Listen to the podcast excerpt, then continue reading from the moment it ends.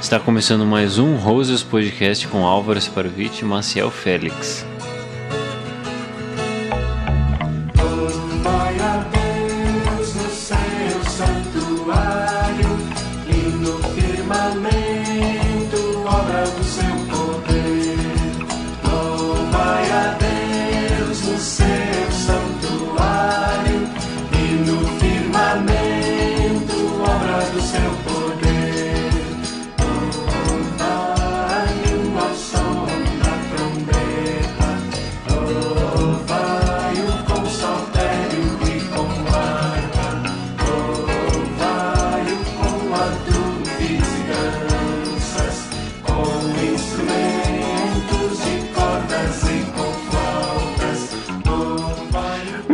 Bem, então, estamos começando mais um Rosas Podcast. Esse podcast incrível aqui que vai falar sobre teonomia e sobre como obedecer a Deus.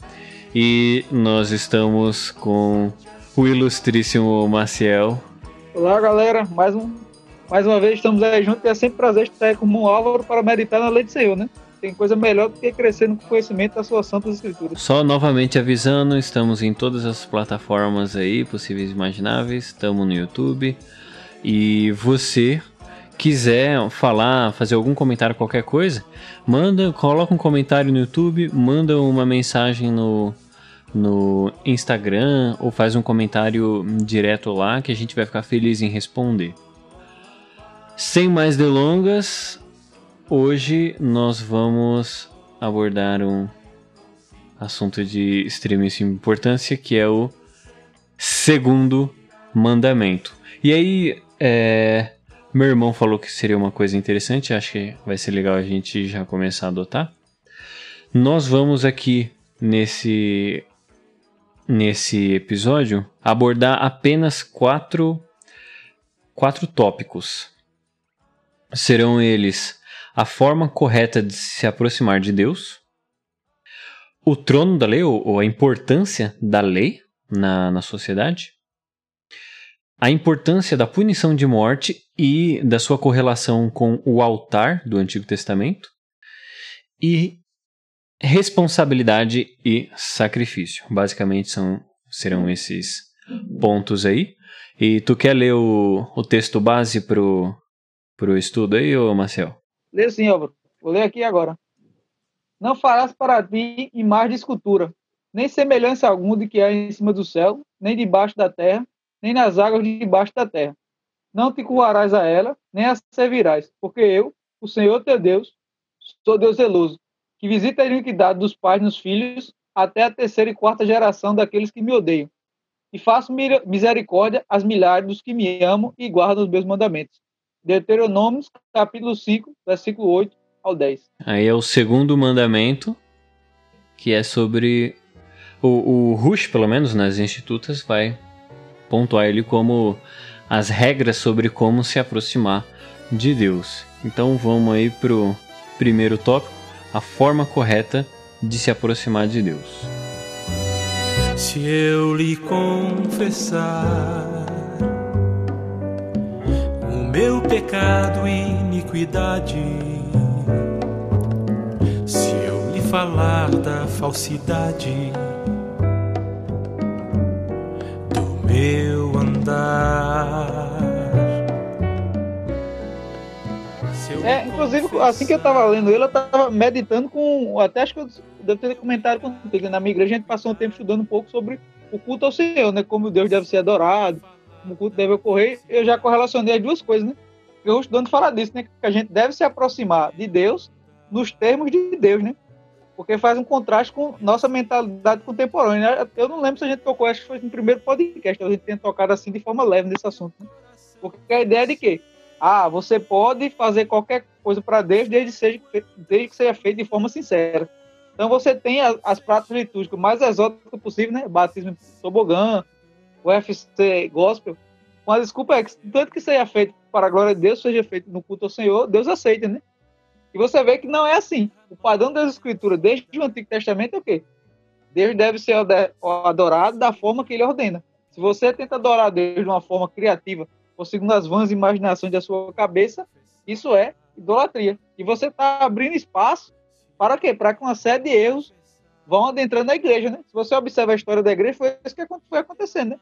Por exemplo, quando as imagens se introduzem no, na igreja cristã, qual era a ideia de você? Não, você vai. Inclusive, Calvino toca até isso nas institutos, né? A ideia era que você ia ter as imagens como sendo o, o, livro dos leigos. Ou seja, as pessoas não sabem ler e escrever, porque na época na Europa havia um grande índice de analfabetismo. Então, na medida que aquela pessoa olha para a imagem, ela vê aquelas figuras de Cristo do Evangelho, ela vai aprender daquelas coisas. Só que é isso que a gente vê na prática? Não. As pessoas, em vez de utilizar aquele como livros para aprender informações sobre o Evangelho, elas começaram a adorar aquelas imagens. Então, começaram a adorar São Pedro, começaram a adorar a N santos diferentes. Isso depois ficou a, a, idolatria da forma mais escancarada possível, né? E você vê essa mesma coisa no Antigo Testamento, né? Quando Moisés construiu aquela serpente, inicialmente era para as pessoas olharem e ficaram curadas. Quando chega lá em Segunda Reis, o povo estava adorando. Ao passo que Deus manda, se minha memória não me falha, o rei Ezequias destruído, né? Se Álvaro lembrar da referência, ele pode até é, me corrigir, né? Caso eu esteja equivocado. Mas ele manda o rei depois destruir, né? Então você vê que há o perigo do coração humano, né? Aquela frase muito famosa atribuída a Calvino, né? Que o coração humano é uma fábrica de ídolos, né? Então por isso que a gente deve se aproximar de Deus nos termos de Deus, na forma correta. E qual é a forma correta? Na forma que Deus ordena. A gente não deve tentar criar vãs imaginações ou ah, o que importa é os sentimentos, o que importa é a sinceridade. A Escritura não ensina isso. Se você estiver sincero, mas estiver errado, o juiz de Deus pode cair sobre você. Né? E só para fechar meu comentário agora, um exemplo disso também é os filhos de Arão, né? Eles vão apresentar fogo estranho ao Senhor, algo que o Senhor não tinha ordenado, e depois Deus incorre em ira sobre ele, né? A ira de Deus é derramada sobre esses homens, né? Então isso serve como alerta, né? Para quando a gente se aproximar do Senhor, a gente tirar as sandálias, sabendo que a gente está pisando no chão que é santo, né? A gente está adentrando num terreno que é santo. Né? É, tu, tu citou aí do, a questão de fazer as imagens e tal, né? Que entre reformados e, e católicos é um ponto de bastante discussão. o, e, e esse trecho até ele ele ele fala especificamente sobre isso, né? Inclusive na na nossa confissão de fé de Westminster, ela é bem estrita, né? Mas o que o, o como o Rush vai, vai abordar aqui o, esse texto não é tanto que tipo assim é proibido fazer qualquer tipo de imagem, mas exatamente como no como no texto está escrito para você fazer isso com cunho de adoração, né? O propósito do texto aqui não está falando sobre imagem específico. É tipo como se fosse uma, uma aplicação. O propósito é como eu vou me aproximar de Deus. O Rush é engraçado a, a forma precisa que, que, ele, que ele aborda isso, né? Porque se eu determino a forma com que eu vou me aproximar de Deus, eu sou o definidor, né? Eu que, que estipulo as regras. Se eu faço isso e não Deus, não é o próprio Deus que dá essa ordem para mim, eu sou o padrão de justiça e não Deus. Deus não é mais o, o Senhor e o aquele que, que diz as coisas e as outras pessoas obedecem. Agora inverteu, né? Eu vou até obedecer a Deus, até aí beleza. Mas eu vou definir os termos da minha adoração. Eu vou definir como que eu vou me aproximar de Deus. E isso é com, completamente perverso, né? Eu vou definir que eu vou fazer uma imagem e eu vou me prostrar perante ela e isso vai me fazer uma pessoa mais justa, isso vai fazer uma pessoa mais santa. Eu vou definir que se eu ler a Bíblia todo dia, eu vou ser uma pessoa mais santa? Se alguém não lê a Bíblia todo dia, essa pessoa é uma pecadora. Ou seja, a minha obra de leitura é aquilo que vai fazer eu me aproximar de Deus.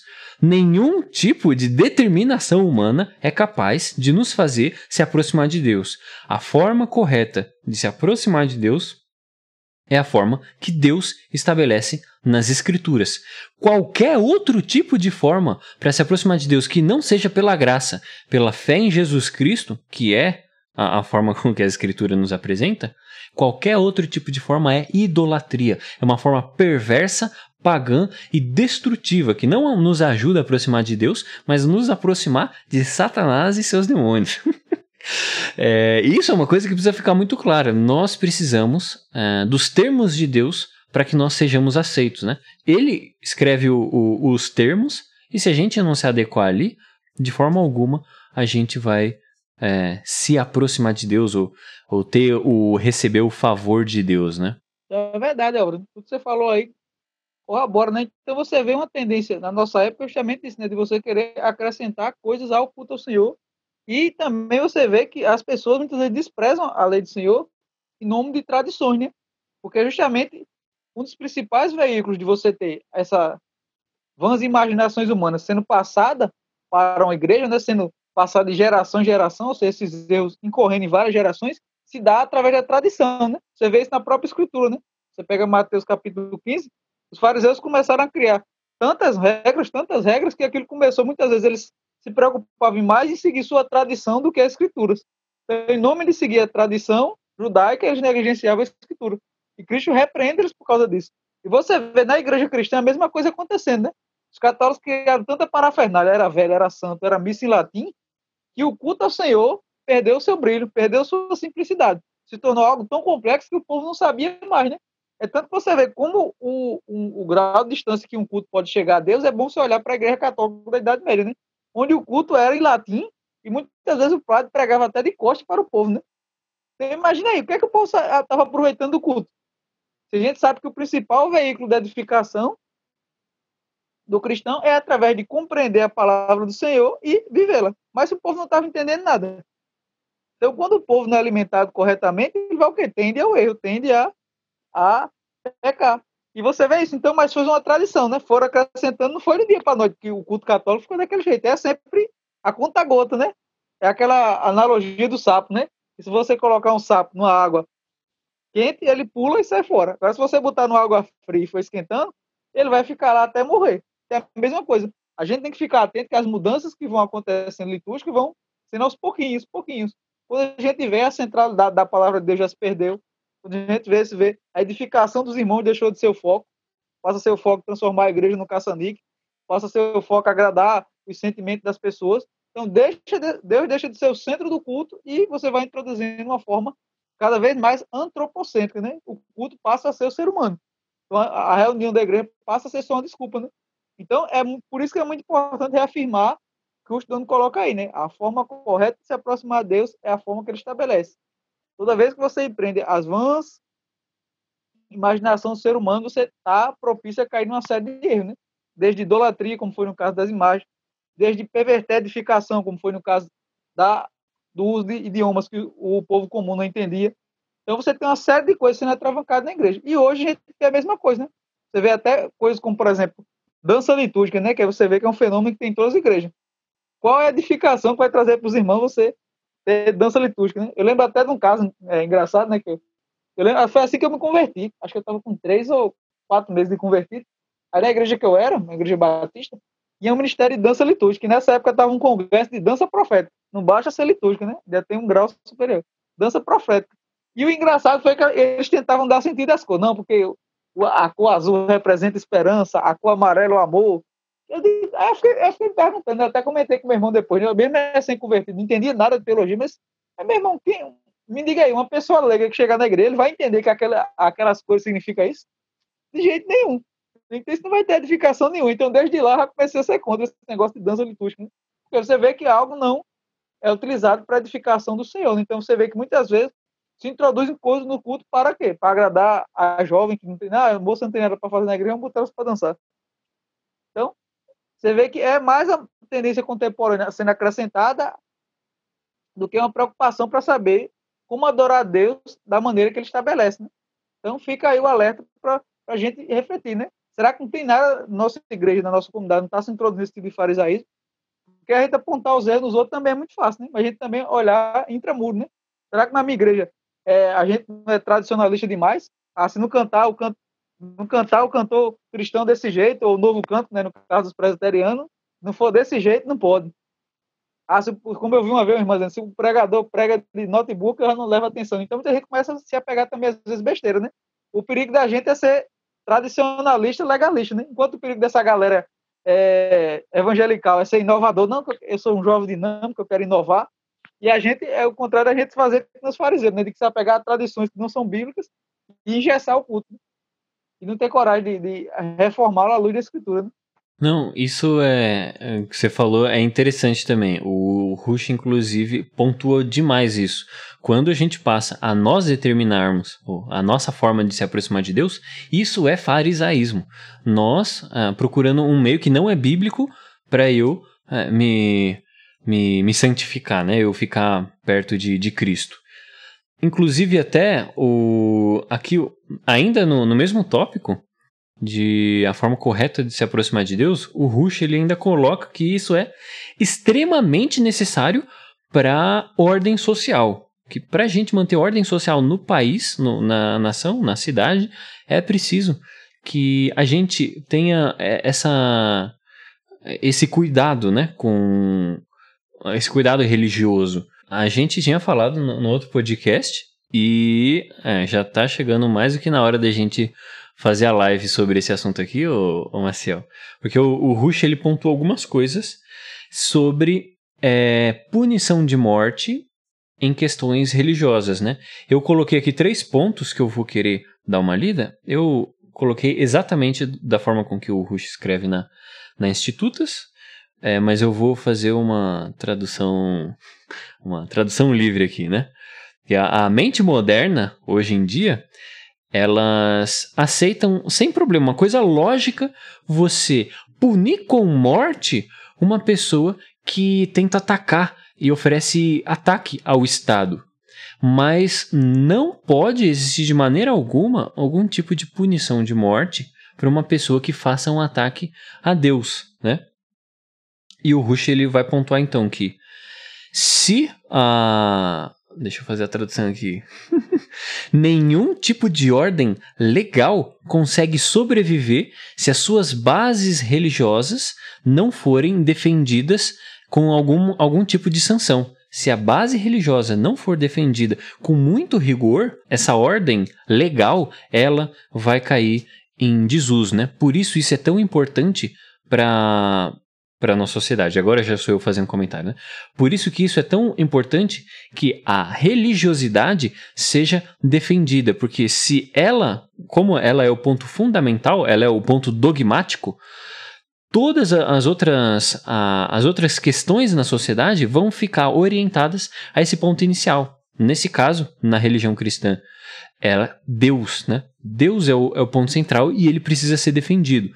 Aí eu vou fazer a segunda citação aqui que eu, que eu peguei do, do Rush. Novamente, é uma tradução livre do, do texto aqui que eu estou pegando dele.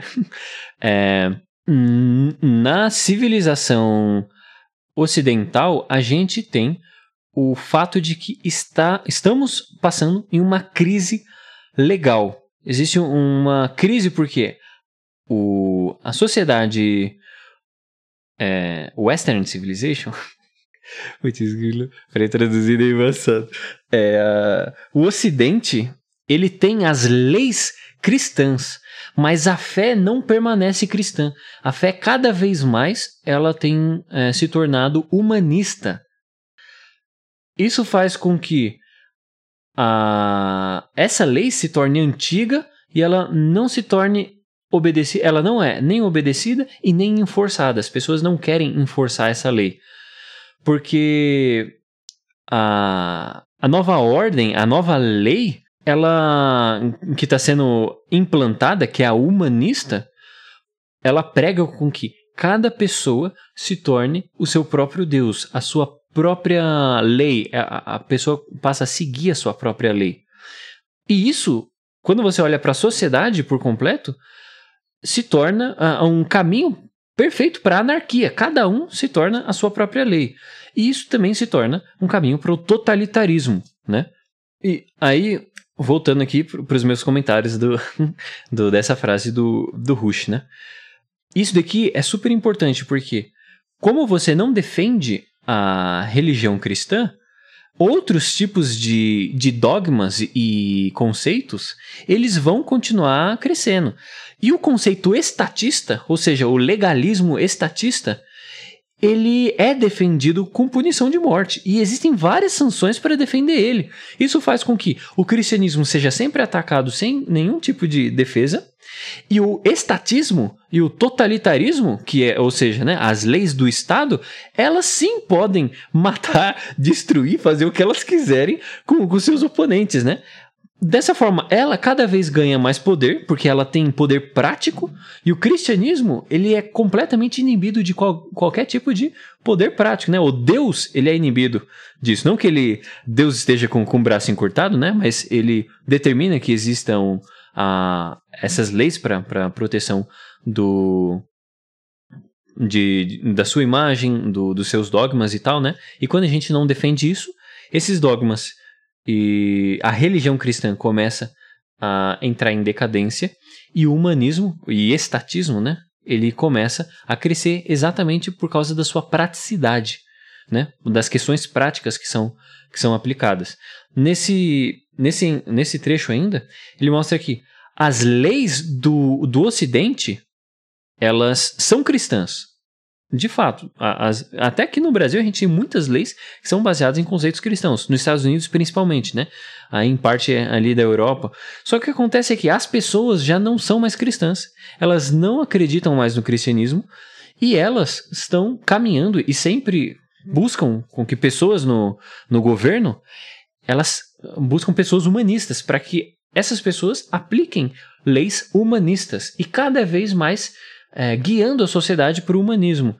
E humanismo, isso significa o homem é o centro das coisas, não é mais Deus. O homem é o centro e o homem determina o que é bom para si próprio. E isso é o caminho certo para a anarquia. E aí eu vou só encerrar aqui com, com, o, último, com o último trecho aí, eu vou querer que o, que o Marcel já faça seus comentários, né? É, aí, começando aqui novamente, tradução livre do trecho do Bushido. De forma simplificada, a lei que é colocada em uma sociedade não pode elevar um povo, uma sociedade, para cima da fé dessa sociedade, da fé e da, moral, da moralidade dessa sociedade. As pessoas não conseguem legislar a si próprias acima do seu nível moral e religioso. Se o, é, essas pessoas elas se atêm ao cristianismo de verdade, elas conseguem estabelecer uma ordem legal cristã e boa, e elas conseguem manter essa ordem legal quando você tem uma sociedade realmente cristã. Mas se a sociedade é humanista, as pessoas não importam se vai ter uma, uma lei cristã, as pessoas vão ser traidoras dessa ordem legal e elas não vão é, coadunar com, com essa ordem, né? Eles vão sempre é, buscar a sua sua auto autoafirmação, vão buscar as suas próprias convicções que elas sejam aplicadas e elas serão pessoas irresponsáveis, porque nunca vai existir uma, alguma responsabilidade acima dela, né? Agora, começando, é, começando meus comentários, né? Esse tipo de. o texto aqui do, do, do Rush é interessante, né? Uma sociedade não consegue se legislar acima do seu nível. Se as pessoas são todas humanistas, é impossível que uma lei cristã fique sobre elas, porque todos os cidadãos vão ser traidores dessa ordem legal. É impossível que uma sociedade completamente cristã receba uma lei humanista, porque essas pessoas cristãs vão desobedecer essas leis humanistas. É necessário, sempre, sempre, sempre é necessário que as leis acompanhem o nível moral, religioso e de crenças da sociedade. Mesmo que essas leis e, e, a, e a fé da sociedade estejam em descompasso, conforme passa o tempo, acontece de que as leis dessa sociedade se acomodem e se conformem à religiosidade da sociedade, né?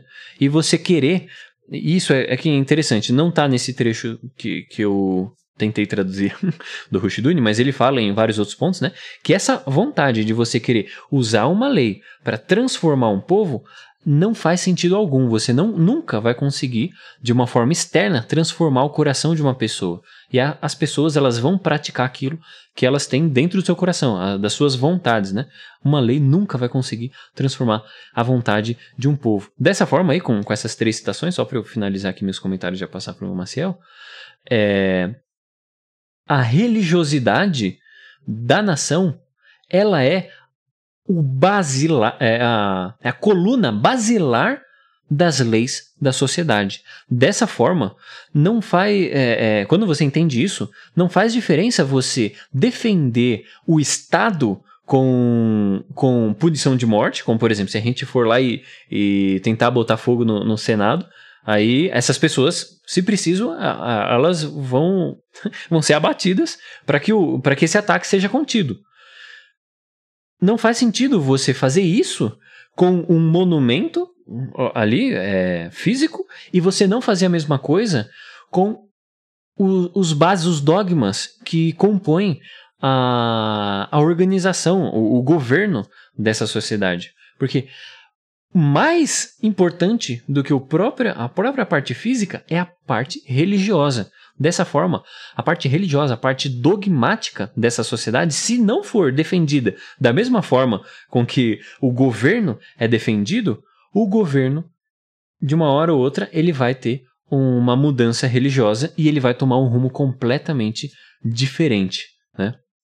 Dessa forma, a religião deve sim é, ser digna de receber também é, esse tipo de, de punição externa, né? Uma punição física. Aí eu vou abrir aí, porque eu já falei demais também, abrir aí para os comentários do Marcial, mas acho que já dá para ver que já passou da hora da gente fazer a live lá, hein? tem duas lives que a gente tem que fazer, né? Sobre, inclusive eu estava pesquisando material, né? Depois eu vou te passar em privada sobre liberta, libertarianismo e teonomia. Inclusive eu descobri que o Joel McDonough é ANCAP. Em breve eu passarei o material para tu. A segundo tema é sobre essa questão da punição religiosa, né? Como eu te falei, né, houve essa, é, apesar dessa posição do Rushdon, né, que a, a, questão dos crimes religiosos deveriam ser punidos como semelhante aos crimes de traição do Estado, o Joel McDonough faz uma crítica muito boa, exegética, né, dizendo que não, que no, na Nova Aliança esses crimes eles seriam passados para o, o trono de Deus, né? Inclusive eu lembro se acho que teve uma, acho que foi na live anterior, né, que eu li o texto de Hebreus, eu expliquei rapidamente, né? A ideia do, do princípio do sharing, a gente pode fazer uma live só dedicada a isso, né? Porque a gente vai poder detalhar melhor os argumentos, né? Para falar rapidamente, assim, porque o argumento é para você trabalhar a continuidade e descontinuidade do Novo Testamento, do, entre o Velho e Novo Testamento, é que é uma análise de vários textos. Né? Ele lançou, inclusive, um livro recente, de McDonald, só trabalhando essa questão, né? Do que é que continuou, do que é que não continuou, o que é o princípio do sharing, que ele fala, não, o princípio da destruição, por que, que a presença imediata de Deus na Terra tinha certa significância e implicava na pena de morte, para alguns casos, e, e por que o Novo Testamento foi transferido. Né? Inclusive, ele faz um paralelo. Né? Da mesma forma que antes você tinha a questão da Terra Santa, isso é transferido para Jerusalém Celestial, né? você também tem essa questão do, da questão da punição sendo transferido para o trono de Deus, né? baseado no texto de Hebreus. Né? Hebreus 10, do verso 26 até o 31, se minha memória não me falha. Onde ele faz o contraste lá entre como era feita a punição das pessoas né, na lei de Moisés, no contexto ele está tratando da apostasia, né? Porque o princípio da destruição está muito ligado à apostasia. Eles, ó, na lei de Moisés, uma pessoa que é, transgredia a lei, traía a. Deixa, deixa eu pegar a palavra. É, que era apóstata, né? Que traía os princípios cristãos. É, no caso lá da nova aliança, ela pisa o sangue de Cristo, né? Ela sofria pena de morte por duas, três testemunhas. Aí ele faz o contraste. Né? Quanto mais pior é cair na, nas mãos dos deuses, né? Quanto mais é agora cair na mão de Deus vivo, né? Aí o John McCune aplica isso, inclusive, a, ao juízo de Deus, né? Que acontece no ano 70 como um sinal do cumprimento dessa profecia, né? Deus fazendo uhum. uma cisão entre a velha e a nova aliança e a punição recaindo sobre Israel, né? Mas ele acredita que essas punições não seriam mais aplicáveis hoje, né? Então cabe uma live só, só para a gente analisar essa questão da temática, né? Até que ponto elas continuariam, se não continuariam. A gente pode fazer, inclusive, uma live positiva, né? Você expondo os argumentos do Rushdon, favorável à punição, e eu expondo os argumentos de Joel contrários, né? Ou se quiser também um, um, debate, também não teria problema, pode fazer alguma coisa assim. E por que a gente fez é, sem Covid? Mas isso aí a gente vê depois, né? A é, distrator não altera a equação nesse caso. Eu vou achar muito bacana. Mas então a gente pode passar no próximo ponto, então? Por mim, tranquilo. Excelente. Então aí o próximo ponto é sobre a importância e o trono da lei.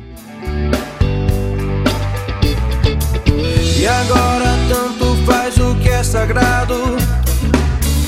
Nada importa se isso tudo não for antes santificado. Bem no interior do meu peito deserto.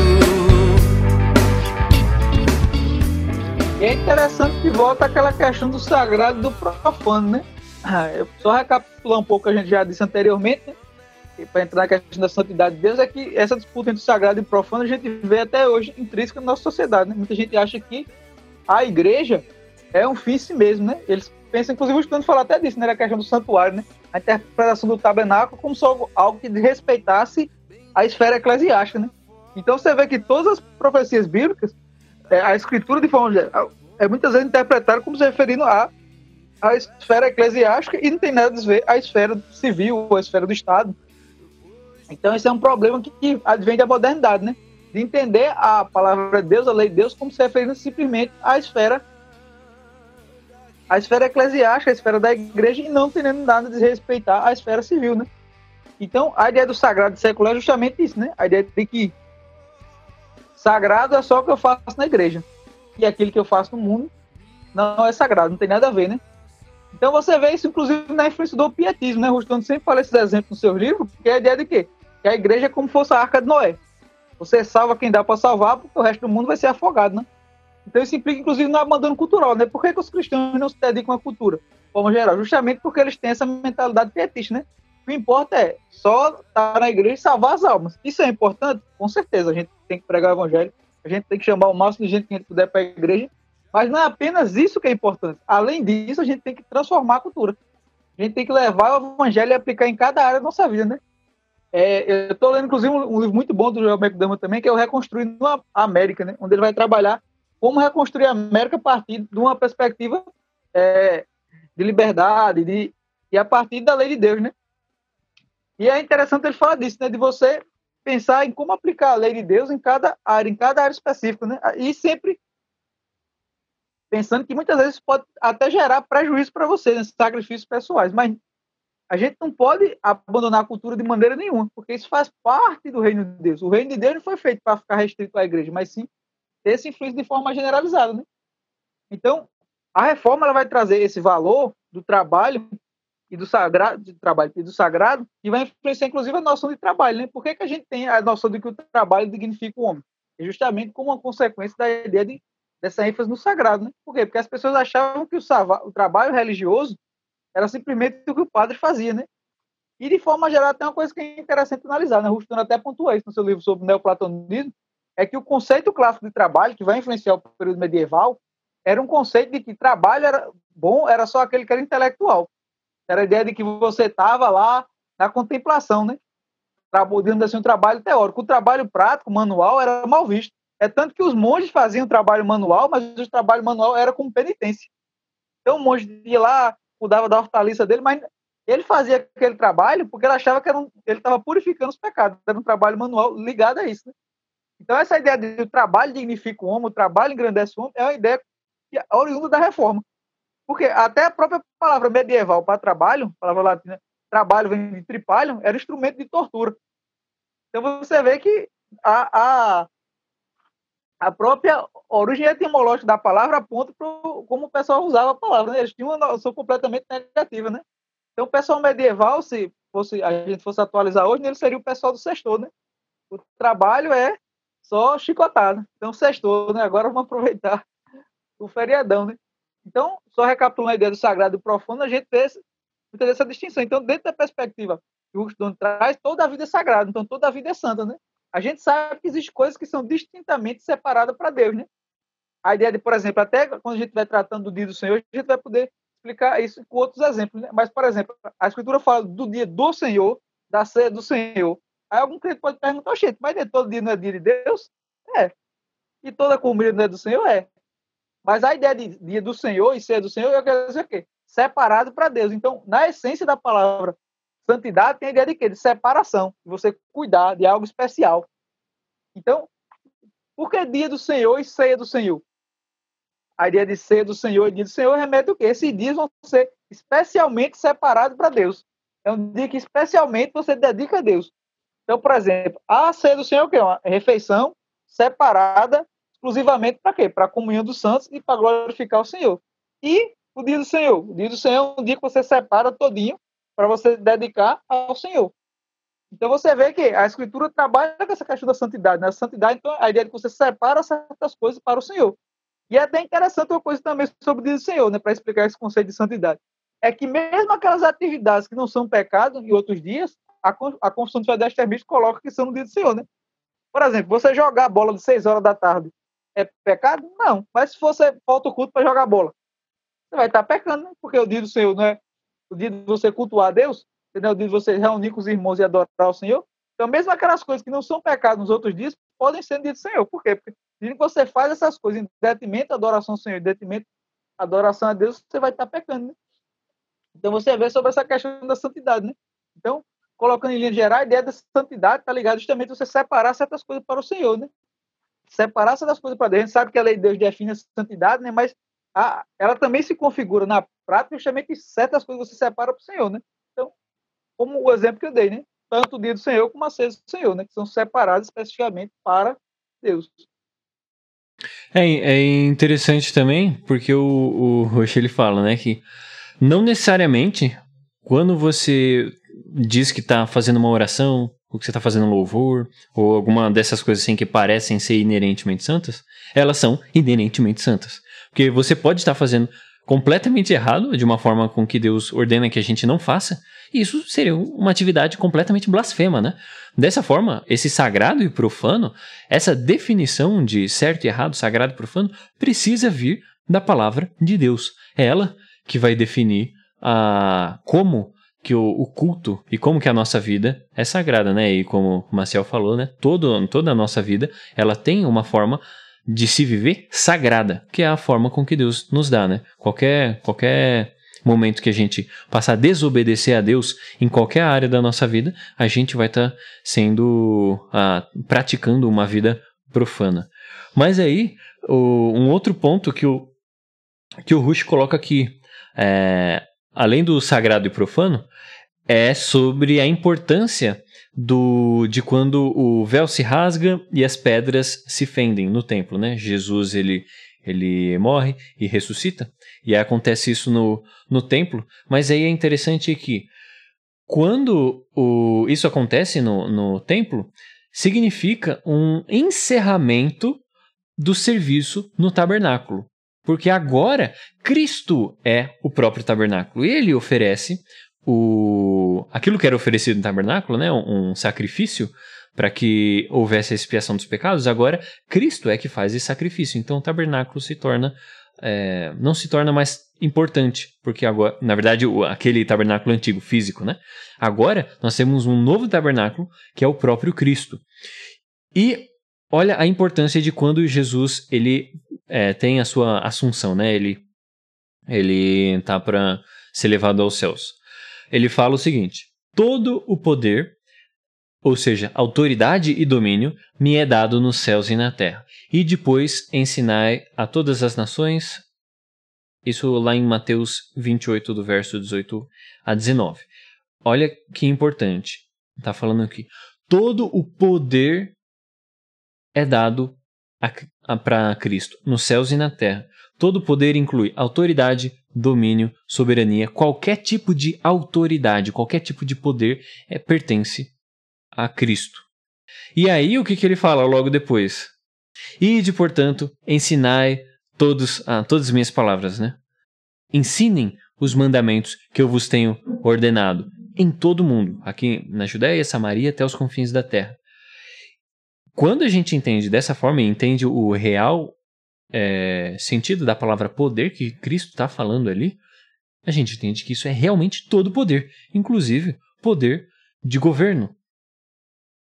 Dessa forma, o, Rush ele, ele conclui o quê? Que quando Cristo ele sobe aos céus e dá essas palavras para os seus discípulos, isso não é só apenas uma ordem para que eles é, fizessem, espalhassem o evangelho e que a que a cristandade crescesse, mas isso é também para que toda a autoridade fosse ah, adquirida por meio dos discípulos, porque era isso que ele estava falando. Olha, agora eu recebi toda a autoridade, então agora vocês vão e ensinam todas as minhas palavras para todo o mundo. E o, o Rush ele vai usar inclusive essa palavra. Isso é uma ordem do imperialismo de Cristo, um imperialismo cristão.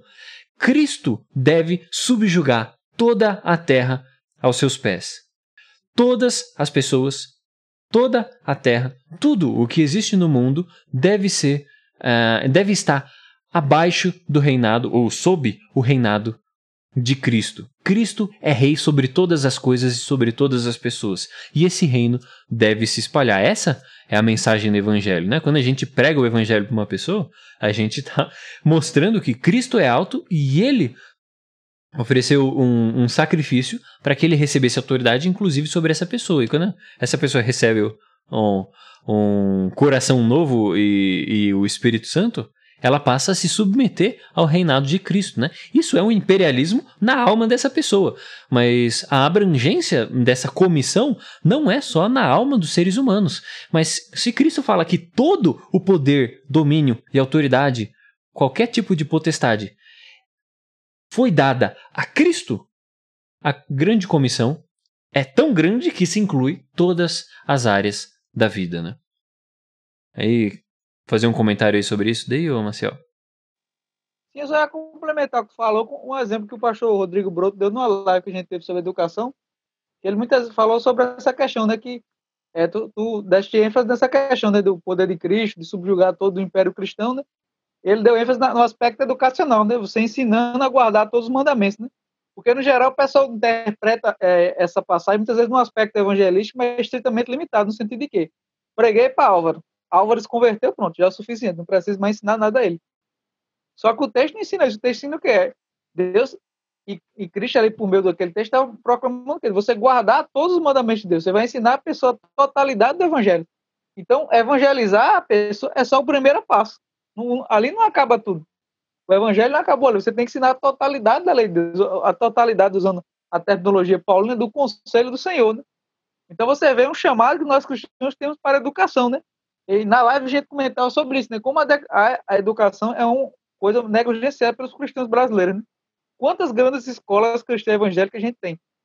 A gente tem a incumbência de educar nossos filhos na lei do Senhor e a gente tem de, delegados ao Estado. Delegado, isso é a religião estatal, né? E até o McDermott falando sobre a questão da educação estatal, ele fala disso, né? Que para os estatistas, a ideia da educação estatal é transformar a educação num culto pagão, num culto ao Estado.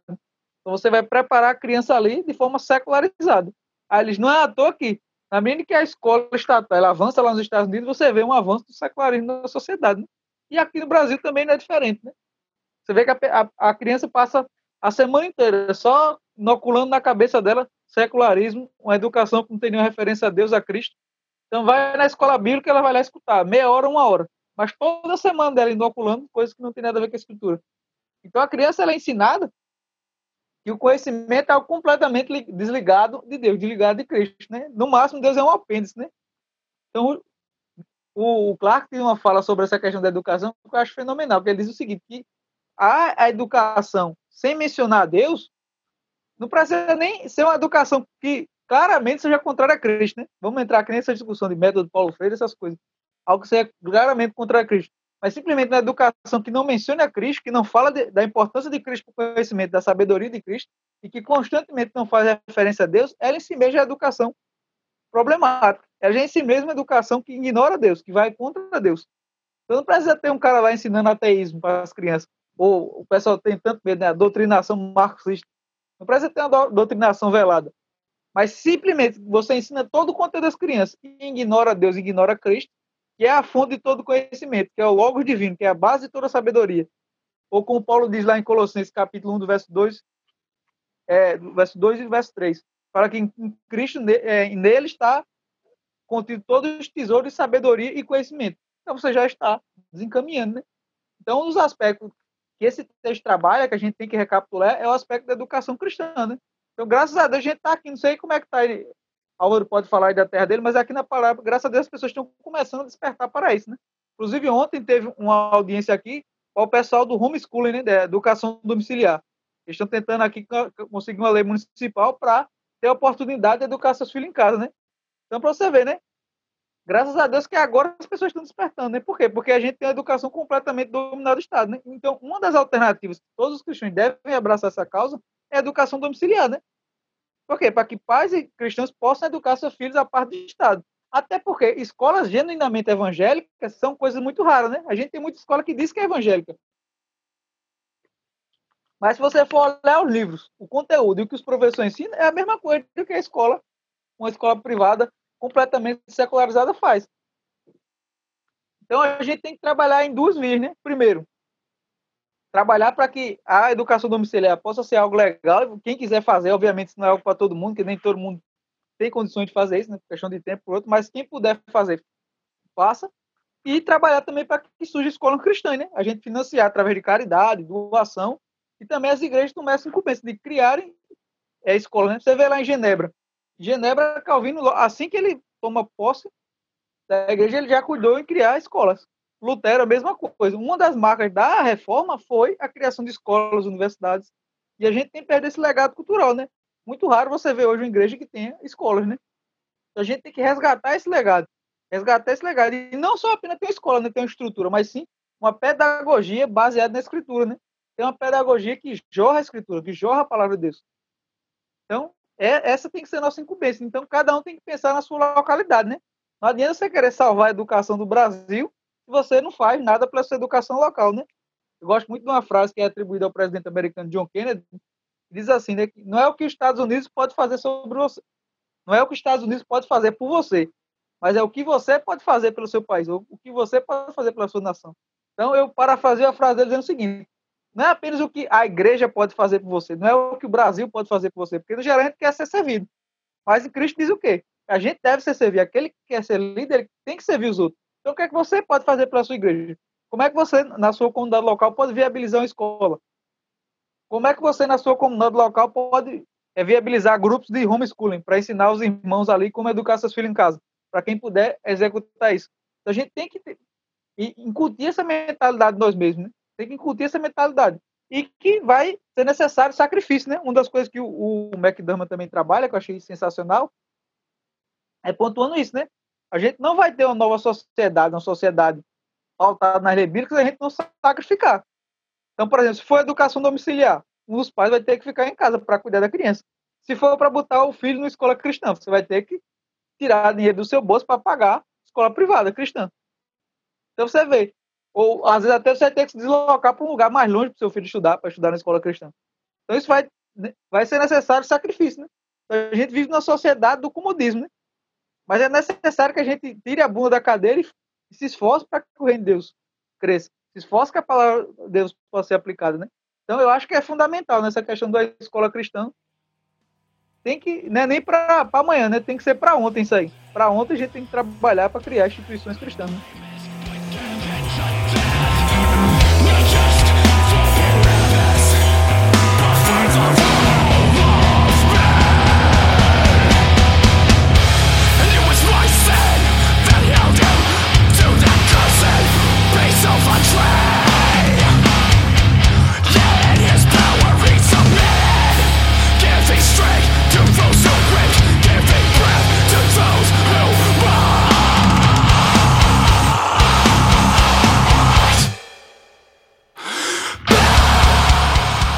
Próximo ponto é sobre o altar do Antigo Testamento e punição de morte. Ah, esse, esse assunto aqui, eu acredito até que os cristãos reformados normais eles já estão um pouco mais habituados e é, eles já têm um pouco desse, desse conteúdo aqui. O que, que acontece?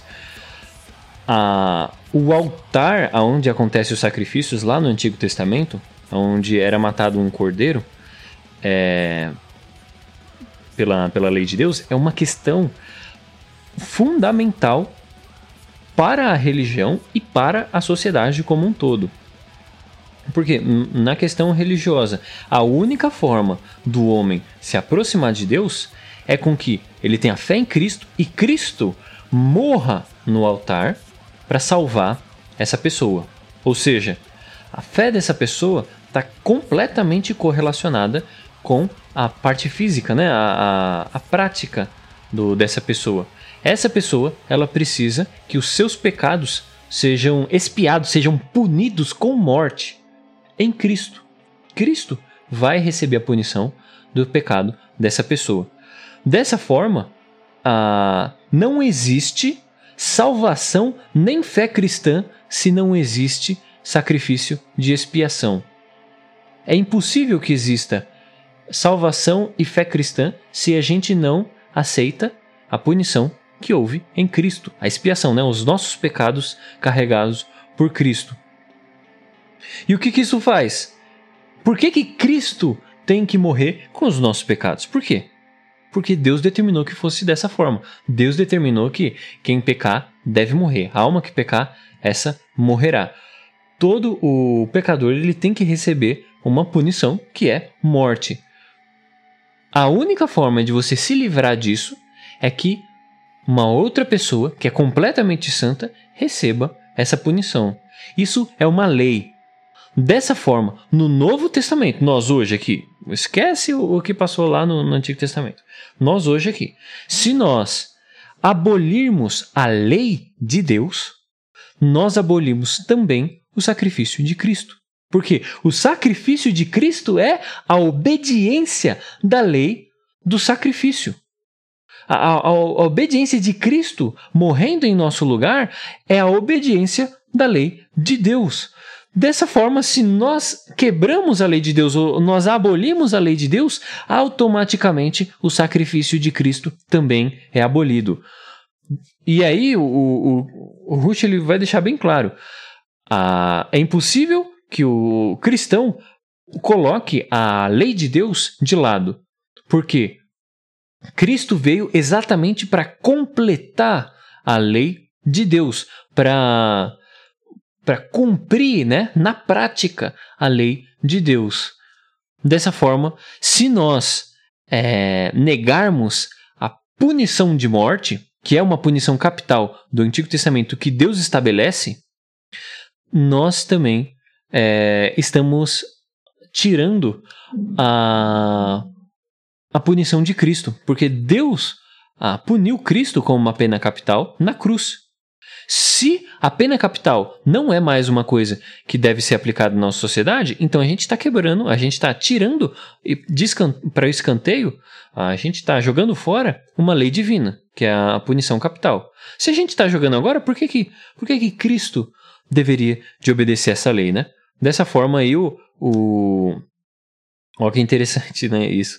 O Rush ele vai é, colocar a punição de morte não só atrelada ao sexto mandamento, não matarás, mas também como atrelado, a punição de morte como atrelada aqui no, no segundo mandamento, de como nós vamos nos aproximar de Deus. Porque se não está atrelado a esse segundo mandamento, Cristo morreu em vão. E como é que a gente vai se aproximar de Deus se não for pelo sacrifício de Cristo, né?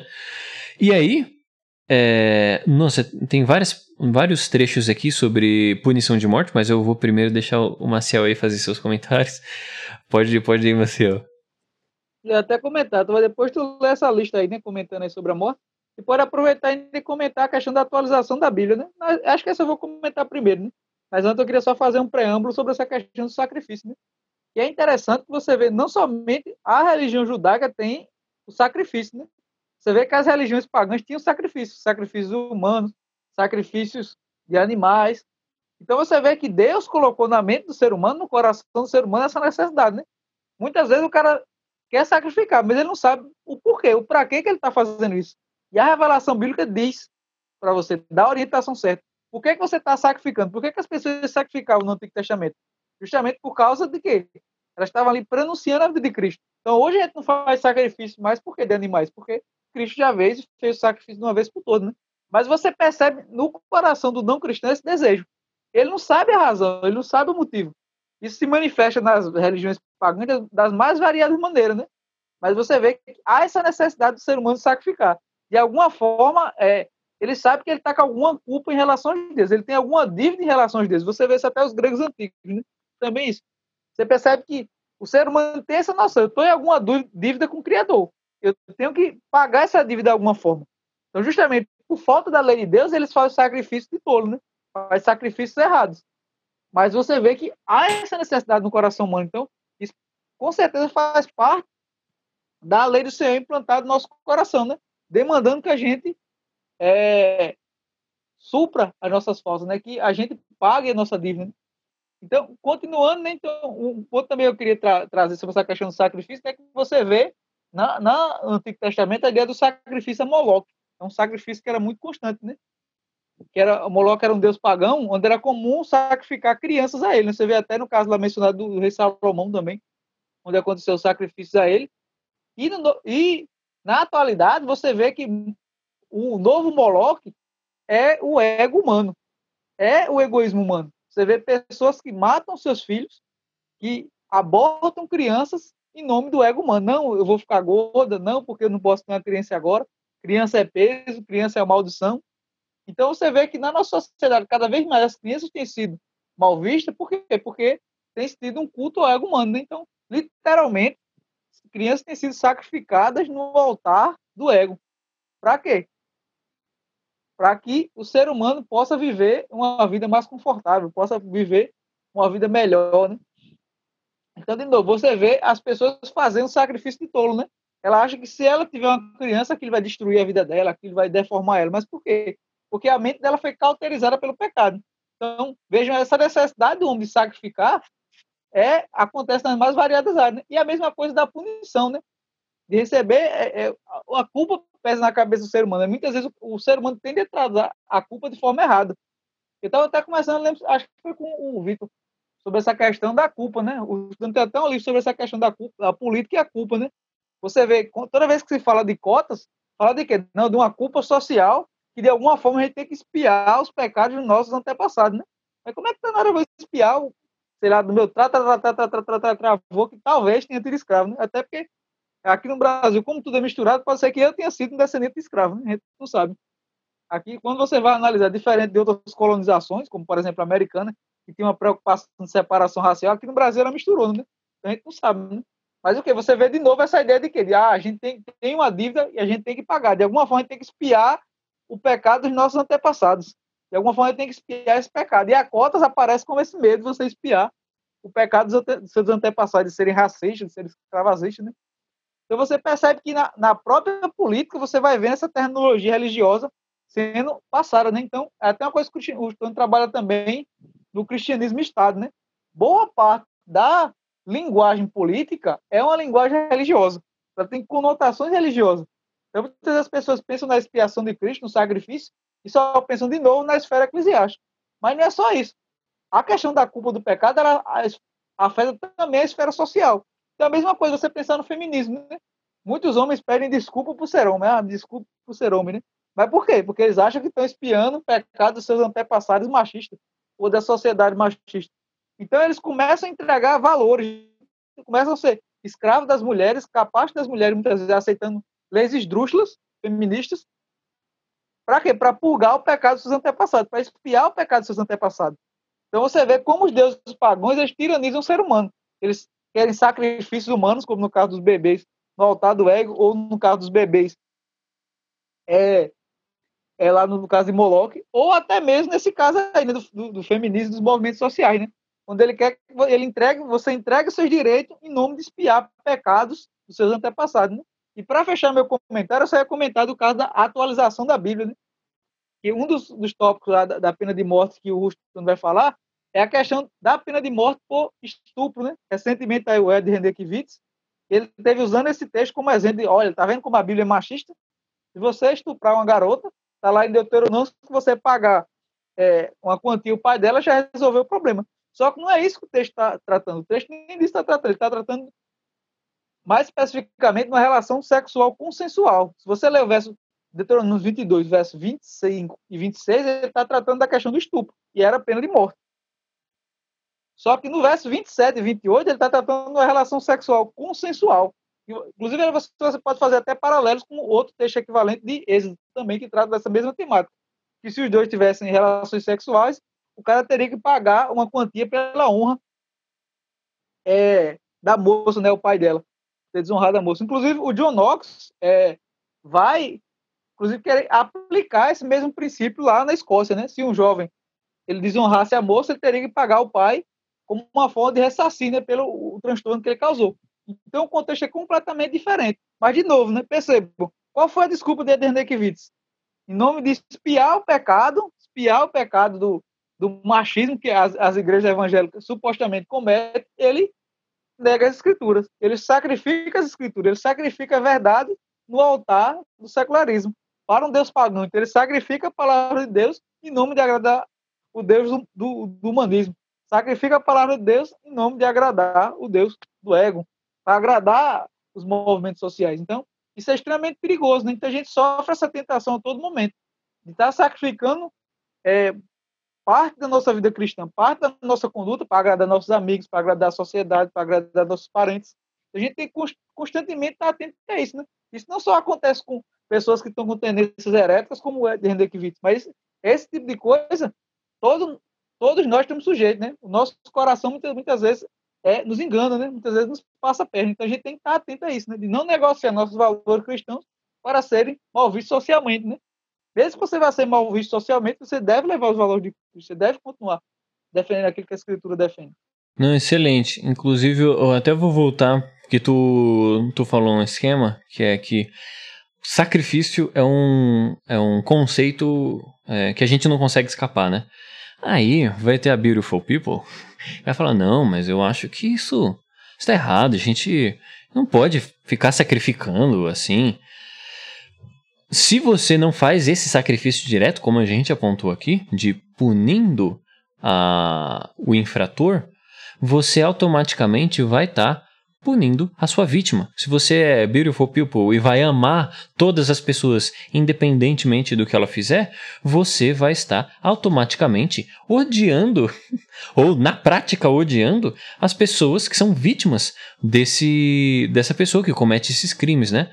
Não tem como escapar o sacrifício é um conceito inescapável. A gente não consegue fugir, né? E muito bem, aí eu não vou nem adicionar mais nada, né? Como, como o Marcel falou, né? Que isso vai, vai se aplicar em, em várias formas, como movimentos sociais, sobre cotas, né? Ah, a gente precisa ter cotas e tal. Isso daí vai, vai se espalhar na, na, na cidade, na, na, sociedade como um todo.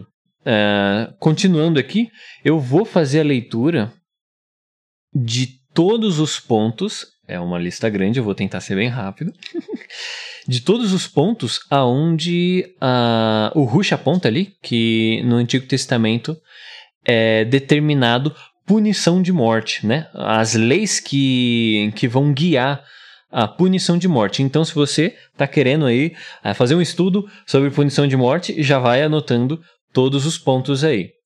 Punição de morte é uma, é uma sentença inafiançável. Se uma pessoa deve ser sentenciada à punição de morte, não existe, não existe fiança. Morte deve acontecer.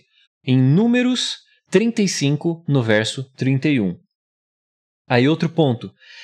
A punição de morte deve ser aplicada para assassinato, para assassinos. Assassinos devem morrer. Isso daí está em Gênesis 9, do verso 5 a 6, Números 35, do verso 16 até o 21 e do verso 30 até o 33, Deuteronômios 17, no verso 6, Levíticos 24, no verso 17.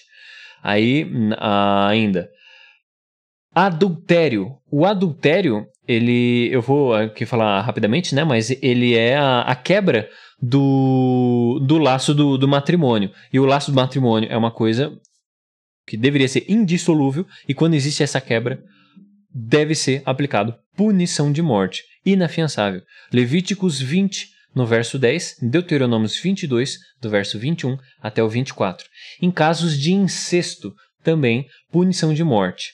No, em Levíticos 20, do verso 11 até o 12, e também no verso 14. Bestialidade. Para quem não sabe o que é bestialidade, é você judiar de animais de forma sexual, né? Mesmo que o animalzinho ali pareça, sei lá. Eu não vou, não vou fazer comentário. Bestialidade, sexo com animais é punido com punição de morte. É uma coisa horrível. Isso está lá em Êxodo 22, no verso 19, Levíticos 20, no verso 15 até o verso 16. Sodomia, que é a prática de sexo com o com o mesmo sexo, né? sexo com, com pessoas do mesmo sexo. Levíticos 18, no verso 22, e no Levíticos 20, verso 13. É, aí também tem quando uma moça está comprometida e ela é estuprada. Esse caso aqui é que fica claro que essa moça não consentiu, né? Aí é punição de morte para esse estuprador. Isso está em Deuteronômios 22, no verso 25. Lembrando que isso daqui é um caso que é claramente sem consenso, né? Dessa forma, é claramente um estupro. O outro caso, quando você acusa uma pessoa de um crime capital, ou seja, você está acusando a pessoa e se isso for com, comprovado, essa pessoa vai receber punição de morte, né? Se eu faço uma acusação falsa, se eu sou uma falsa testemunha e, e for verificado que eu testemunhei com falsidade, eu devo receber punição de morte. Punição de morte para falsas testemunhas de punição capital. Deuteronômios 19, no verso 16 até o 20. E aí, quando existe sequestro, e aqui está um, um, um, ponto basilar de um assunto que a gente pode até tratar com mais precisão no, no futuro, que é sobre o.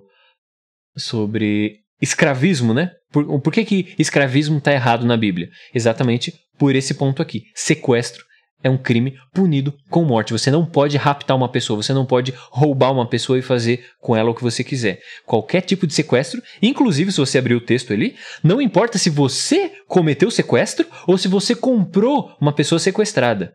Se essa pessoa ela foi sequestrada, qualquer pessoa que, que tenha um, um, uma pessoa deixa eu melhorar os termos aqui, né? Qualquer sequestrador ou pessoa que comprou um escravo provindo de sequestro, se foi achado na mão dessa pessoa, esse cara tem que ser punido com morte. O, o, o escravista, o cara que raptou a pessoa, ou mesmo a pessoa que comprou uma pessoa que foi sequestrada. Está lá em Êxodo 21, no verso 16, e Deuteronômios 24, no verso 7. Olha, isso daqui é interessante, mas a gente vai abordar no, no próximo ponto.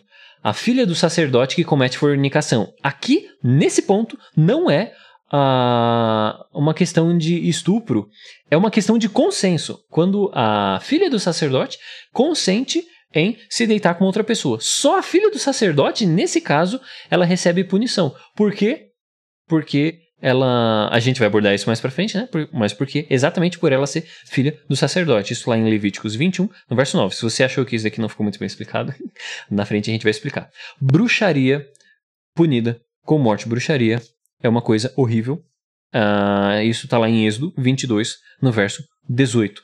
Sacrifícios humanos. Se você comete um sacrifício humano, você deve ser punido com morte, né? É, isso daí inclui também o aborto, né? Porque aí você sacrificar uma vida em favor do seu bem-estar futuro. É a mesma coisa que o sacrifício de Moloch, né? A gente vai sacrificar as crianças para que Moloch uh, melhore o, o nosso futuro e tal. É a mesma coisa uh, sacrifícios humanos está lá em Levíticos 20, do verso 2 até o verso 5. Quando você bate ou amaldiçoa o seu pai ou a sua mãe, você deve receber punição de morte. Punição de morte para desonrar o pai e a mãe. Isso está lá em Levíticos 21, do verso 15 e verso 17, e em Levíticos 20, no verso 9. Super importante isso daqui. Aí o outro ponto, delinquência juvenil incorrigível, tá? Isso aqui é super importante. Então, se existe uma delinquência juvenil que a pessoa não é corrigível e a pessoa não volta atrás, ela não se se, se conserta, Deuteronômios 22, 21, Deuteronômios 21, do verso 18 até o verso 21, mostra ali punição de morte nesses casos. É, caso de blasfêmia. Aí aqui é interessante os trechos que vão falar sobre isso. É, é, até para as pessoas que, que se interessaram nesse assunto aí, que eu e o Marcel a gente tem comentado. Levíticos 24, do verso 11 até o 14, do verso 16 e verso 23 vai falar sobre a punição de morte sendo aplicada em caso de blasfêmia. Profanação do sábado. No Êxodo 35, verso 2, Números 15, 32 até o 36. Falsa profecia ou espalhar falsas doutrinas. Deuteronômios 13, do verso 1 até o, verso 10. Você fazer algum tipo de sacrifício para outros deuses. Fica lá em Êxodo 22, no verso 20. Uh, ah, você, isso daqui é muito interessante, se recusar a aplicar a lei, ou você é, ter práticas que você está você tá anulando a lei vigente. Punição de morte. Esse daqui é o, é o mesmo fundamento que, que a gente tem para lesa pátria em vários países hoje em dia, né? Se usa isso. Ah, o cara, ele tá tramando contra o governo, ele, ele é um espião aqui da nossa nação, e essas coisas. Essa lei aqui é o que normalmente o, os países se utilizam, né?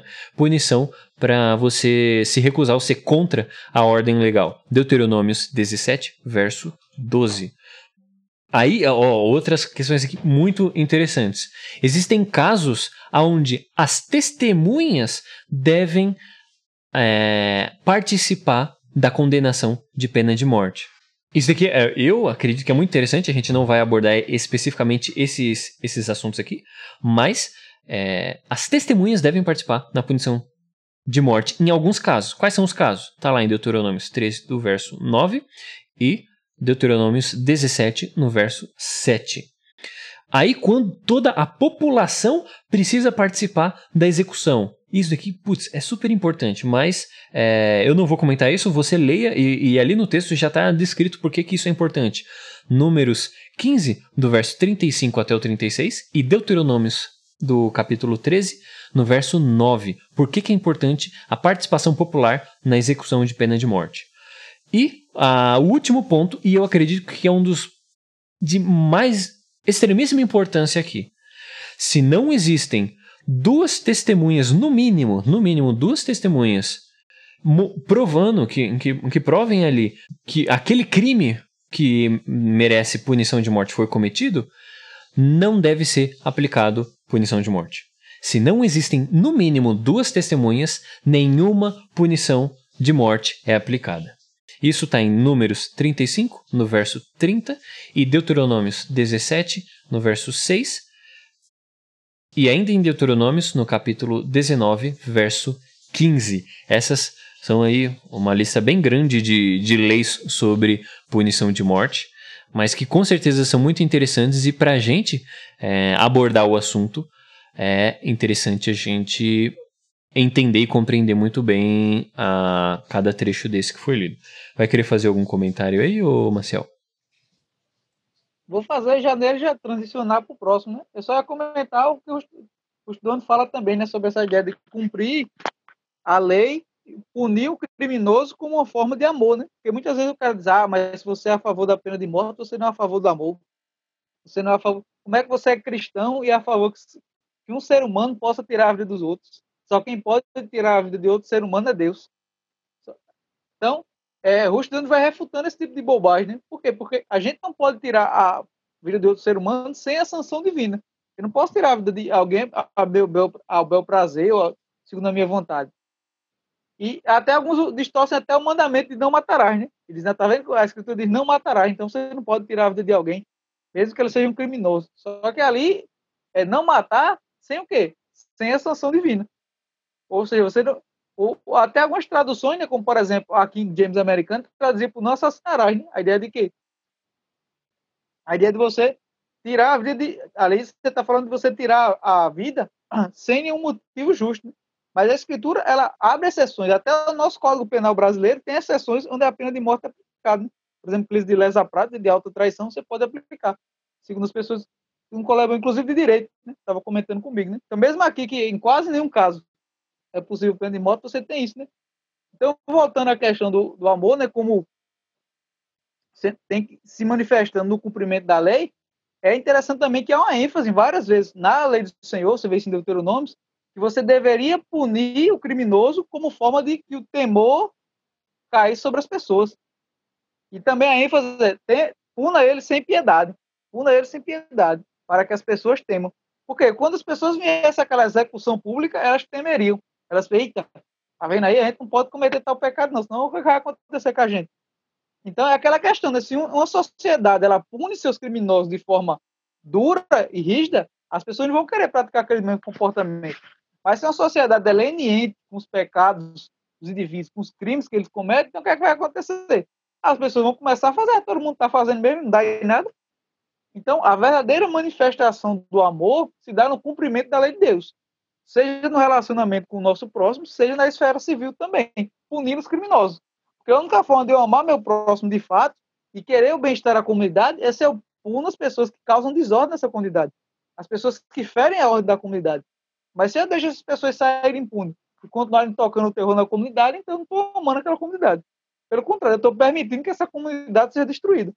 Então, essa, esse amor passivo, essa falsa tolerância que muitas vezes é apregoada na nossa cultura, é completamente contrária à escritura, né? Opa, tá lotado, senhor. Tem que esperar esvaziar, sair gente para o senhor poder entrar. Não, desculpa, é que deve ter algum engano aqui, irmão. Sabe quem você está falando? Não. Então é isso, eu sou, eu sou Romero Frajado. É, não, eu não, não conheço. Eu sou filho do Paulinho Frajado, irmão. Uhum, bacana.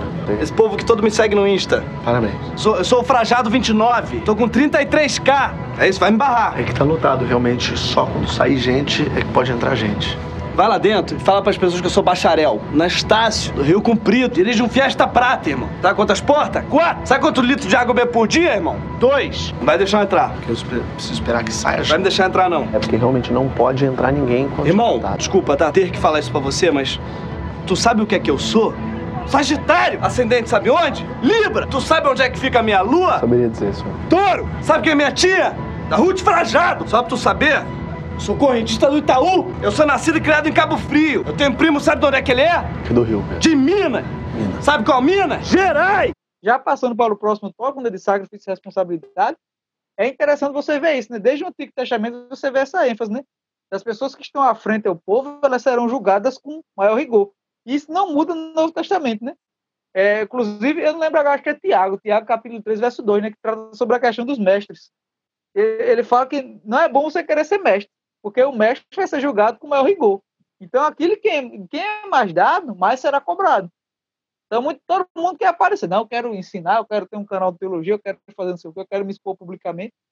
Só que, na medida que você é dado mais conhecimento, você se expõe mais publicamente, mais de você será cobrado tanto da, da esfera local, da igreja, como das pessoas, mas principalmente, prioritariamente, você deve se preocupar, você será cobrado por Deus, né? Então a gente tem que pensar cada ação dessa que a gente vai estar de forma calculada, de forma pensada, né? Porque uma palavra, uma palavra maldita a gente pode estar destruir, além de destruir nossa vida, a gente pode sofrer a ira do Senhor, né? Então a gente tem que tomar muito cuidado, né? E você vê também é, por que, que essa cobrança com os líderes, tanto no Antigo como no Novo Testamento? Porque os líderes são modelo do povo. Se os líderes são desrelaxados, se ele não guarda a lei do Senhor, a tendência é que sua congregação, que seu povo, copie seus péssimos comportamentos. Você vê até em Osés capítulo 4, verso 6, que diz que o povo é destruído por falta de conhecimento. Aí se você segue lendo os outros versículos, mas por que acontecia essa falta de conhecimento? Porque os sacerdotes e os levitas, que eram responsáveis para é, por, para ensinar a lei do Senhor, que era responsável pra, pela educação do povo, estavam sendo negligentes. Eles não estavam ensinando a lei do Senhor, não estavam trazendo conhecimento de Deus àquelas pessoas. Então, por causa da negligência deles de não ensinar a lei do Senhor, o povo estava sendo levado para o buraco. Então, você vê, um dos motivos que os líderes eles são punidos com mais rigor é justamente por causa disso, porque eles servem modelo para a congregação. Eles servem de padrão para a congregação. Isso vocês vê repetindo, inclusive Paulo também, quando ele está lá em Timóteo, tratando da questão do, daquilo que é necessário para ser um bispo. Você vai ver uma série de regras lá. Diz que ele não, ele não pode ser novo na fé, que ele tem que ter bom testemunho da comunidade, não pode ser dado ao vinho. Então, você, quando você para para observar todo o escopo de qualidade que Paulo dá, que Paulo dá, não, que Paulo pede, o que é que fica claro ali? O que é que ele salta aos olhos? Diz, oxê, para ser um líder, tem que ser um cristão maduro. Por quê? Porque ele vai servir de modelo para as outras congregações. E a gente pode observar isso até no, no próprio exemplo de Paulo. Né? O que é que Paulo diz lá em, em Coríntios 11? Ele diz, sede meus imitadores, como eu sou de Cristo, né? Eu lembro até que uma vez o irmão disse, não, mas Paulo aí ele foi presunçoso, Paulo aí pecou. Como é que ele pode dizer, sede meus imitadores, como eu sou de Cristo? Ele é um pecador. Mas ali não era essa a ideia de Paulo. Paulo, enquanto líder, ele era um espelho de Cristo na vida das pessoas. Não era que Paulo fosse perfeito, não era que Paulo não tivesse pecado. Mas o quê? Ele buscava viver a vida de forma tal que as pessoas olhassem para a vida dele, a, vida dele possa ser um meio para chegar a Cristo, possa ser espelho das obras de Cristo. Que em Paulo irradiasse a luz de Cristo. Então, mesma coisa deve ser a gente. A gente que arroga ser líder, arroga ensinar, arroga estar à frente como pessoas que são modelo do cristianismo, a gente tem que buscar cada área da nossa vida melhorar, buscar em cada área da vida que possa refletir Cristo. Para quê? Para que as pessoas possam olhar para a gente e dizer: não, eu quero ser cristão como Álvaro, eu quero ser cristão como Maciel, eu quero tratar é, meus parentes como Álvaro trata, eu quero tratar meus parentes como Maciel trata. Né? Então a gente serve de modelo para as outras pessoas. Agora, se a gente somos modelos, somos, somos arrogamos ser líderes, mas somos modelos de negligência, de pecado. E a Álvaro, aquele que tem um canal de teologia, ah, mas é um beberrão, ele maltrata o namorado, ele faz isso, faz aquilo. Ah, Maciel, aquilo, aquilo só fala da boca para fora, ele traz a namorada dele, ele mente, ele engana, ele maltrata os pais. Isso vai trazer alguma credibilidade para a gente? Não vai.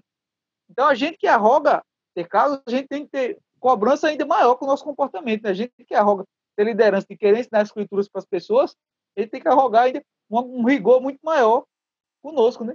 Então você vê isso, tanto no Antigo como no Novo Testamento, essa preocupação de que a liderança fosse uma liderança idônea. A igreja sendo liderada por pessoas que são tementes a Deus e que são modelos para a sua congregação. Modelo de santidade, piedade e temor ao Senhor. Excelente. Inclusive, quando eu bati o, olho nessa, nessa parte sobre responsabilidade, é, eu fiquei, ué, qual é a passagem do Antigo Testamento, porque no Novo, beleza, no Novo a gente ainda tem passagem que fala explicitamente disso. Mas no Antigo Testamento que fale sobre é, nível de responsabilidade, é, quanto maior a responsabilidade, maior a culpabilidade, pô, eu não lembro de, de ter visto isso no, no Antigo Testamento, né? E, mas esse é um, é, um, é um fundamento. Quanto mais responsabilidade a gente tem, mais punível nós somos, mais culpável nós somos. De onde a gente extrai essa doutrina? Todos os pecados que são cometidos, eles precisam ser pagos, né? E a, no Antigo Testamento, se era, eram feitos lá os sacrifícios, que aquilo, eles prefiguravam a Cristo. Mas olha que interessante, mesmo que todas as pessoas que pecassem precisavam é, derramar sangue, né? Era um animal que deveria ser morto, ou seja, né? É, o pecado merece morte. Existia uma diferença nos sacrifícios. Por quê? Olha que interessante. Quando uma congregação inteira ela é, é, é ela comete um pecado, quando uma congregação inteira faz algo de errado, uh, um boi deve ser utilizado para o sacrifício e não uma ovelha. No, nos outros casos, você usa outros animais, né? O único caso onde você usa um boi, meu, quanto que custa um boi, velho? Quantas pessoas você consegue alimentar com um boi? Quando a, o, toda a cidade, quando a nação, ó, ela, ela peca por completo, a expiação do pecado de toda a nação é feita por um boi. E quando são magistrados, oficiais, pessoas de autoridade, ou juízes e essas coisas, quando essas pessoas elas cometem um pecado, aí quando são essas pessoas deve ser sacrificado uma cabra que seja macho e sem defeito. Olha que interessante. Então, quando o país inteiro peca, existe uma punição que deve ser espiada com um boi. Quando são a, liderança da sociedade, então uma cabra, já é um animal bem menor, que alimenta menos pessoas, né? Quando a gente vai se alimentar dele. É, e tem que ser macho e sem defeito. Então aí já tem uma outra escala, né? Macho, principalmente porque tinha mais valor, porque você tem. É, nascem mais fêmeas, né? do que machos. E os machos, eles têm aí, mesmo por nascer pouco, ele já aumenta o valor. E também porque ele que vai é, fecundar a, as fêmeas, né? E acaba tendo mais valor. E aí, quando são uma pessoa em específica, uma pessoa que não tem esses cargos altos e ela peca, como é que o pecado dela é espiado? Com uma ovelha, não é nem uma cabra. É um outro animal, menos robusto, que é uma ovelha fêmea sem defeito. E olha que interessante ainda. Se for um pobre, a pessoa pobre que ela não consegue é, é, pagar por isso, né? Para que, o, para que a, ela ofereça uma ovelha para para espiar os, os pecados ali, né? Figurando a Cristo, ela pode entregar uma pomba, né? Olha que interessante a, a escala de responsabilidade e de culpabilidade, né? Quando a nação inteira comete alguma coisa, é um boi. Quando a liderança comete algo, é uma cabra macho sem defeito. E quando é a, uma, pessoas comuns, aí é uma ovelha fêmea sem defeito, né? Então, aqui a gente consegue ver claramente a regra de, e a ordem de quanto mais responsabilidade, maior é a culpabilidade. E esse, ó, eu quero que todo mundo aqui grave esse conceito. Isso daqui é extremamente necessário para todo o resto do conceito cristão. Essa lei divina de responsabilidade, sacrifício e culpabilidade, responsabilidade, é um conceito basilar para todo o resto da estrutura é, do pensamento e do, da legislação cristã. Isso aqui é de, extremamente, de extrema importância. E aí, tem também um outro ponto, que é você não conhecer, você ser, ser uma pessoa inadvertida, né? Você não conhecer a lei, não te exclui a culpabilidade. Não importa o crime que essa pessoa é, cometeu, ela precisa pagar por esse crime. Isso é importante, o pagamento ele precisa acontecer tanto na parte religiosa como na parte social. Em qualquer lugar onde o delito foi cometido, precisa haver o, o, pagamento, né, a correção desse delito. Na questão religiosa, é com os sacrifícios e principalmente com derramamento de sangue, que é super importante. E na, na parte civil, é por meio de punição ou de restituição, né? Você restitui aquilo que, que você cometeu. E isso é, é de extrema necessidade. Sem a reparação, é impossível um, justiça, é impossível algo correto. Para que exista a justiça e, e a, algo correto, a correção, é necessário a restituição e a reparação, né? No caso ainda dos sacrifícios, vamos falar que no Antigo Testamento se pagavam pecados sem derramamento de sangue, como é, cereais, né? Você fazia uma oferta de cereal. Muito pelo contrário, né? Todo tipo de, de pecado ele precisa ser com derramamento de sangue. Você pode até olhar na, nas partes que fala sobre é, ofertas de cereais, era um tipo de sacrifício, né? Você está entregando ali para Deus, mas aquilo lá não tem o, o, o fim de espiar nossos pecados, e sim como uma oferta voluntária, como se fosse um presente, né? Esse era, o, era o, o foco dessas ofertas de cereais e não retirar o nosso pecado. Tanto que essas ofertas de cereais são voluntárias, né? Eu espiar meu pecado é uma coisa voluntária, é uma necessidade básica. Se eu não fizer isso, eu tô simplesmente morto. Ah, dessa forma, quando, quando você vê ali que está sendo entregue cereais e tal, é como hoje em dia é, nós já, já somos.